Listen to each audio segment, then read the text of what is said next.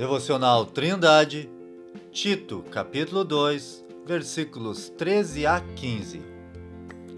Aguardando a bem-aventurada esperança e o aparecimento da glória do grande Deus e nosso Salvador Jesus Cristo, o qual se deu a si mesmo por nós, para nos remir de toda iniquidade e purificar para si um povo seu especial zeloso de boas obras. Fala disto e exorta e repreende com toda a autoridade. Ninguém te despreze. Durante todo este capítulo, Paulo está instruindo Tito a respeito da vida cristã que ele deveria ensinar aos irmãos de Creta. O crente deve ser ensinado a renunciar à impiedade e os desejos mundanos, tendo uma vida santa, piedosa e justa, e desta forma aguardar a bem-aventurada esperança e o aparecimento da glória de Jesus Cristo. Paulo chama Jesus de grande Deus e nosso Salvador e explica que ele se entregou a si mesmo por nós, com o objetivo de nos remir de toda a iniquidade.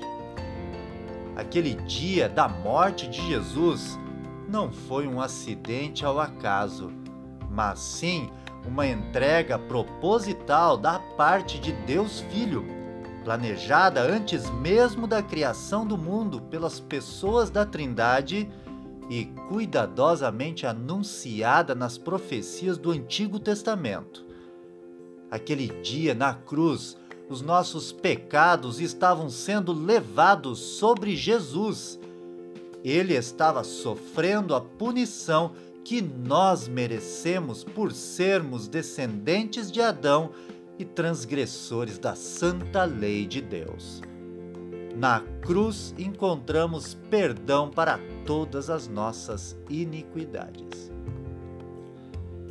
Todo aquele que tem seus olhos abertos pelo Espírito Santo e aceita a Cristo como Deus, Salvador e Senhor de sua vida, torna-se um filho de Deus, de acordo com João, capítulo 1, versículo 12, e faz parte da igreja o seu povo. Querido ouvinte, Deus não quer apenas salvar pecadores. Ele deseja purificar para si um povo seu especial, zeloso de boas obras. A bênção do Evangelho não apenas nos livra da condenação do pecado, mas também do poder do pecado produzindo santidade naquele que é habitado pelo Espírito Santo.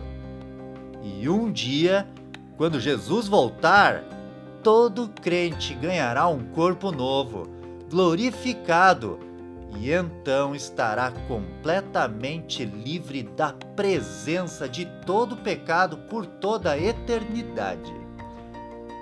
E você? Já aceitou a Cristo como Salvador? Que Deus se revele para você. Tenha um ótimo dia!